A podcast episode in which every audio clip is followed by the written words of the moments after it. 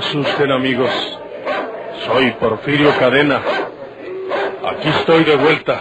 Se escuchan ya los ladridos por el cañón de la sierra.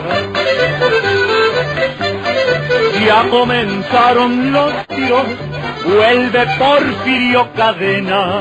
¡Vuelve Porfirio Cadena! Otra audaz y vigorosa serie campirana con el tortuoso bandido de la Sierra del Guajuco, Porfirio Cadena, el ojo de vidrio, del escritor norteño Don Rosendo Ocaña. Disculpe que lo venga a molestar a estas horas, señor Riverol, pero creo que papá Gumaro ha desaparecido. ¿Desaparecido? Sí, señor. Él y yo habíamos quedado de regresar a México hoy a las cinco de la mañana. Me dijo que me esperaba en la casa donde estaba alojado, en la misma hacienda. Fui por él, pero no estaba. Su cama se hallaba sola y sobre su almohada estaba este recado. Es mejor que te quedes con tu verdadero padre. Adiós. ¿Conoce usted la letra de papá Gumaro, señor Riverol? Uh, bueno, francamente, Alejandro, yo no he tenido oportunidad de ver bien la letra de Gumaro. Y si alguna vez la he visto, pues no la recuerdo bien. Pues a mí me parece que no es su letra. Creo que la trataron de imitar. Papá Gumaro escribía de otra forma, estoy seguro. ¿Y por qué crees que haya desaparecido? Porque esa mujer lo haya asesinado. ¿Había huellas de lucha en la habitación donde le buscaste o huellas de sangre? No, señor, ningunas. Estuve llamando a su puerta y no me respondió. Entonces entré, encendí las luces porque aún estaba oscura la mañana y su cama estaba vacía. Entonces me aproximé y descubrí el recado sobre la almohada. ¿Ningún otro indicio? Ninguno, señor Riverol. Pero yo creo que no se fue, sino que ha desaparecido. Hace un momento dijiste que María Eugenia puede haberlo asesinado. Sí, señor. Usted sabe el odio que le profesa a esa señora. Usted sabe que quiso asesinarlo cuando veníamos en el tren, que casi lo consiguió. Y debe usted saber algo que pasó hace dos días. A ver. Papá Gumaru y esa señora tuvieron un duelo a balazos. No se quede mirándome así. Tal vez le parezca que tengo la cara de loco, pero estoy loco de desesperación por lo que pueda haberle ocurrido a papá Gumaro. Tuvieron ese duelo a balazos, pero no ocurrió ninguna tragedia. Como siempre, esa maligna mujer arregló las cosas a su manera. Fue y me dijo que el duelo sería entre papá Gumaro y Porfirio, y que en sus armas pondríamos cartuchos de salva para que no se mataran. Así lo hicimos. Pero el duelo era con ella, era entre ella y papá Gumaro. Comprendo, hijo. Porfirio Cadena, el ojo de vidrio.com. Papá Gumaro, que quería castigarla por todo lo que le ha hecho, consideró aquello una burla, pero luego intervino Porfirio y las cosas se calmaron. Entonces acordamos nosotros regresar a México. Yo hablé con Porfirio y se lo dije. ¿Y aceptó? No aceptó, pero no me importaba. Quiso amenazarme y yo saqué una pistola que portaba, pero intervino la mala mujer y no pasó nada y yo los dejé solos. ¿Se lo contaste a Gumaro? Se lo conté todo. Y entonces quedamos en que nos marcharíamos a las cinco de la mañana, cuando los demás estuvieran dormidos, para evitarnos dificultades.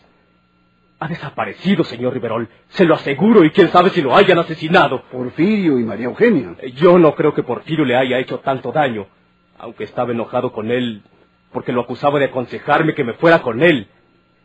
La peligrosa, la asesina, la que odia a papá Gumaro es ella, y ella puede haberlo asesinado. Eh, examinemos detenidamente este asunto, muchacho.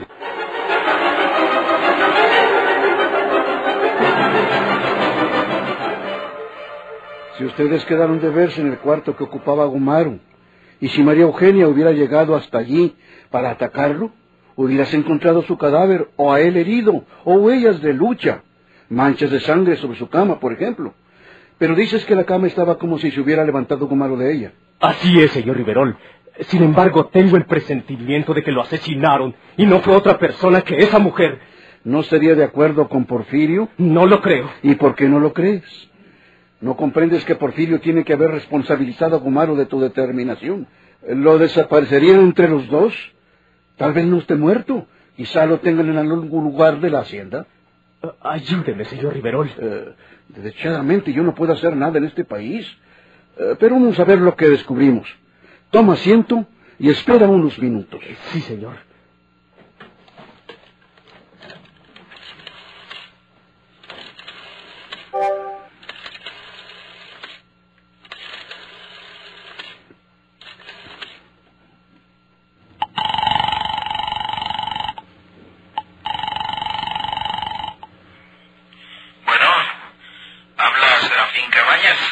Soy Héctor Riverol, señor Cabañas.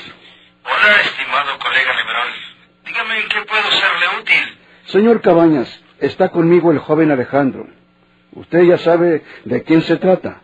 Y viene a decirme que su padre adoptivo, Gomaro Ruiz, a quien usted también conoce, ha desaparecido y que teme que lo hayan asesinado. Pero ¿quién puede haberle hecho daño a esa buena persona? Si por aquí todos son inofensivos, mi estimado colega Riverol. Yo quisiera que hablásemos de esto, amigo Cabañas.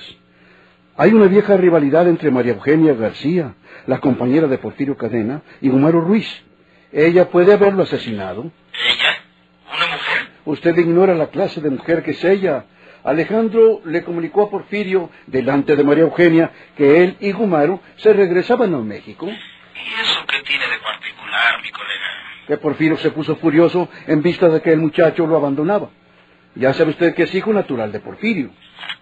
Lo sé, colega. Bueno, pues pudiera ser que cuando Alejandro los dejó solos, se hayan puesto de acuerdo para asesinar a Gumaro, porque, como le digo a usted, ha desaparecido. ¿Sin dejar rastro? Dejó un recado con estas palabras. Será mejor que te quedes con tu verdadero padre. Adiós. Este recado no está firmado. Bueno, mi estimado colega, no necesita de ninguna rúbrica ese recado íntimo. Y me parece que lo dice todo, que lo descifra todo. Es indudable que Porfirio habló con Gumaro y le reprochó que le quitara a su hijo, y que entonces el señor Gumaro Ruiz decidiera marcharse solo. ¿Se lo hubiera comunicado a Alejandro? Mi estimado colega, ¿no ve usted que se lo está comunicando por medio de ese recado? Quiero decir que se lo hubiera comunicado personalmente, hablando con él, persuadiéndolo de que se quedara con Porfirio. Pero Alejandro va a buscarlo a las cinco de la madrugada, como habían quedado, y resulta que no está en su cama. ¿Había huellas de sangre en la cama, colega? Pues dice Alejandro que no. ¿De lucha en la habitación? También dice que no. Para que vea usted, mi estimado colega, que solo se trata de elucubraciones de ese muchacho romántico. Le dejó el recado y se marchó solo para México. Y esto es muy fácil de comprobarlo. Enseguida me voy a comunicar al servicio de inmigración en el puente fronterizo para preguntarle si Gumaro Ruiz ha pasado hacia México o no. Se lo suplico, señor Cabañas. Enseguida lo haré con todo gusto. No faltaba más, mi estimado colega. Y le comunicaré los informes que me den. Mm, Dígame de dónde me está telefoniendo. De mi alojamiento. Ahí le llamo enseguida. Muy bien, gracias. Estaré esperando.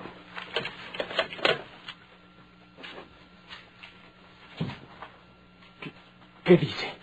En este momento va a comunicarse con la vigilancia de migración en el puente fronterizo para que le informen si Gumaru ha pasado hacia México.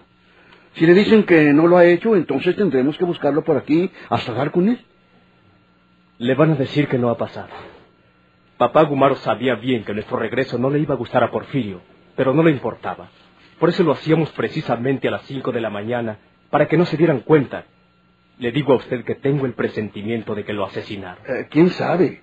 Esperemos lo que le informan al inspector Cabañas. Y no creo que lo haya hecho Porfirio. Lo hizo esa mujer. Ella sabe cómo hacer estas cosas. ¿Qué hizo cuando saltábamos del tren? Le dio una puñalada y lo empujó hacia abajo. Puede haberle dicho otra cosa a Porfirio, pero ella lo asesinó. ¿Dónde? Si estaba esperando en su cuarto. Si fuera como tú dices, pues hubiera encontrado su cadáver en la cama o en el suelo. ¿Y si luego arreglaron la cama para disimular su crimen? Ah, aquí tenemos el informe de Cabañas. Listo. Colega Riverol, Dígame, señor Cabañas. acabo de conferenciar por la línea con el jefe de migración del puente fronterizo, estimado colega. Y me asegura que el señor Gumaro Ruiz cruzó esa línea divisoria como a las tres y media de la madrugada, cubriendo todos los requisitos de rigor. ¿Es verídico ese informe, señor Cabañas? Mi estimado colega, migración no iba a engañar a una autoridad como la mía. Seguro que es verídico su informe y que no hay nada misterioso en la ausencia del señor Ruiz. Todo lo que pasó fue que se marchó antes de que llegara el muchacho. Gracias. Y disculpe, amigo Cabañas. No tiene nada que agradecer y estoy a sus órdenes, mi estimado colega. Gracias. Me imagino lo que usted me va a decir, señor Riverol. Sí.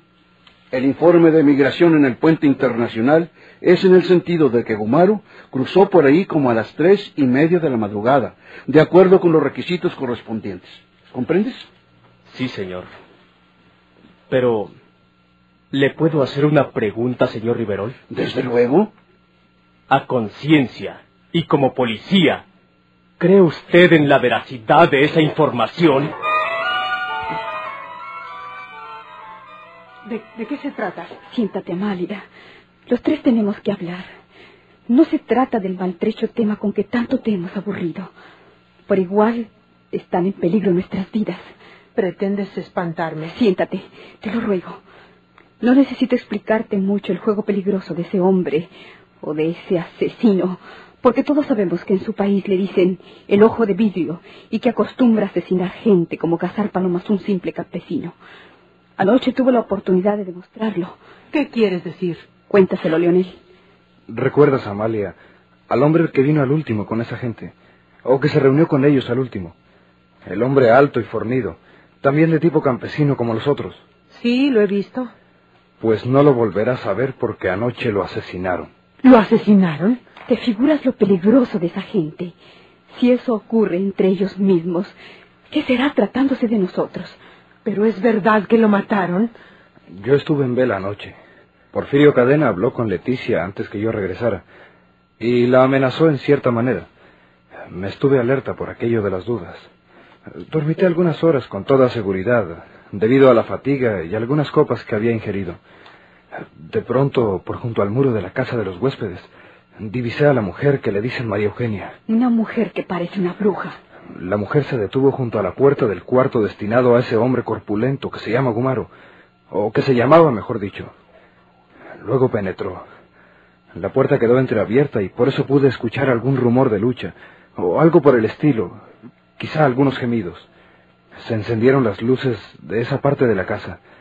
La mujer se asomó a la puerta y llegaron algunos hombres que no pude reconocer en la oscuridad. Entre todos sacaron lo que debió ser indudablemente el cadáver de ese hombre y se lo llevaron. Unos minutos después se escuchó alejadamente el ruido de un automóvil. Eso es todo. Y no fue otra cosa sino el asesinato de ese señor Gumaro. Vamos a esperar a que nos vayan despachando uno por uno, querida Amalia. Ustedes quieren espantarme con esa historia. Y de seguro me van a proponer que huya y los deje afrontar solos la tragedia, ¿verdad? Nada de eso, Amalia. Ya dijo Leonel que Porfirio me amenazó temprano. Me ofreció cien mil pesos y Leonel y yo nos largamos de aquí y los dejamos solos. Ni siquiera quiere recibo por ese dinero. Quiere que nos vayamos al recibirlo. Quedé de resolverle hoy por la mañana, es decir, no tardará en venir por la respuesta. Y quizá traiga el dinero con él. Ya sabemos que lo tiene y que quiere la hacienda. Y se va a quedar con lo que no es suyo solo por eso. Luego las autoridades. Tú confías en las autoridades, Amalia.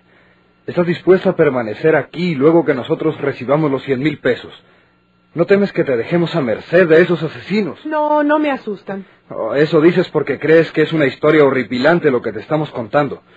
Pero a la hora que te convenzas que es la verdad, cambiarás de parecer. Nos quieren asesinar a todos, quizás uno por uno, como lo hicieron comenzando con ese hombre. Hoy mismo debemos informar a las autoridades de todo esto, de las amenazas de ese hombre y del crimen cometido esta madrugada, de ser verdad lo que acaban de contar. Nosotros no lo podremos hacer, Amalia. Leonel y yo no, por la sencilla razón de que Porfirio nos denunciaría por ocultar el testamento de papá. Ah, entonces existe el testamento. Ya no tenemos por qué negarlo. Pero ahora, aunque digamos a los abogados que lo muestren, este hombre nos denunciará por haber intentado defraudarlos a ustedes. Y tanto nosotros como nuestros abogados iremos a presidio. Eso no nos importa a mi hijo y a mí. Nosotros no tenemos delito alguno. Somos las víctimas. De nada se nos puede acusar. ¿Y los asesinos? ¿No comprendes, Amalia, la tarea que les queda al mandarnos a nosotros a presidio? Ustedes, tu hijo y tú, serán el único obstáculo para apoderarse de la hacienda. Por las malas, naturalmente. Y entonces harán con ustedes la misma cosa que esta madrugada hicieron con ese hombre, cuyo cadáver fue a parar al río, indudablemente. Si crees que lo que pretendemos es espantarte para que huyas, no lo tomes en serio, Amalia, y espera los acontecimientos. ¿Sabes nuestra determinación? ¿Cuál es? Aceptaremos los cien mil pesos y nos marcharemos muy lejos, al extranjero, sin volver los ojos para nuestras tierras. No nos queda otra alternativa. No, no les creo nada a los dos. Solo tratan de asustarme para aprovecharse de la situación.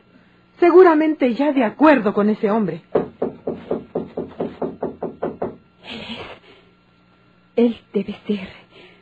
Lo vamos a recibir y con tus ojos verás que nos entregue el dinero. Tenemos listo nuestro equipaje. Tú te quedas con ellos, Amalia, pero conste que quisimos salvarte.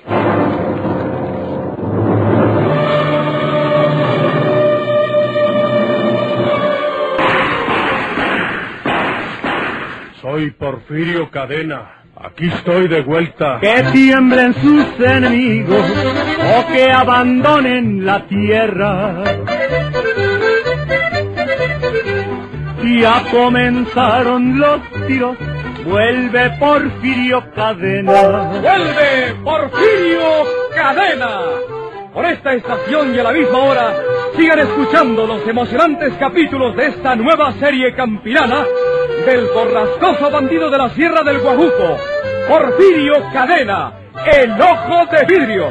Muchas gracias por su atención.